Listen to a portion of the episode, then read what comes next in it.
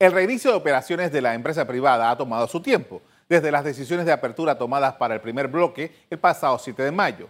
Las ventas en línea para ferreterías, el levantamiento de la ley seca, los talleres de mecánica, los servicios técnicos, la pesca industrial y la acuicultura han ido cuidadosamente. La necesidad de un protocolo sanitario para las empresas, de salvoconductos para el personal, son temas de atención.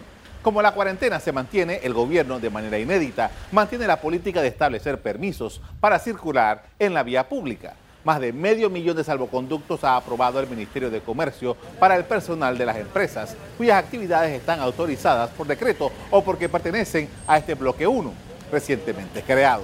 Voceros del sector empresarial han advertido que cada día que pasa sin que la economía funcione, se hace más difícil sostener los empleos de los panameños. Algunos cálculos indican que la crisis por el COVID-19 podría generar desempleo por un 20%.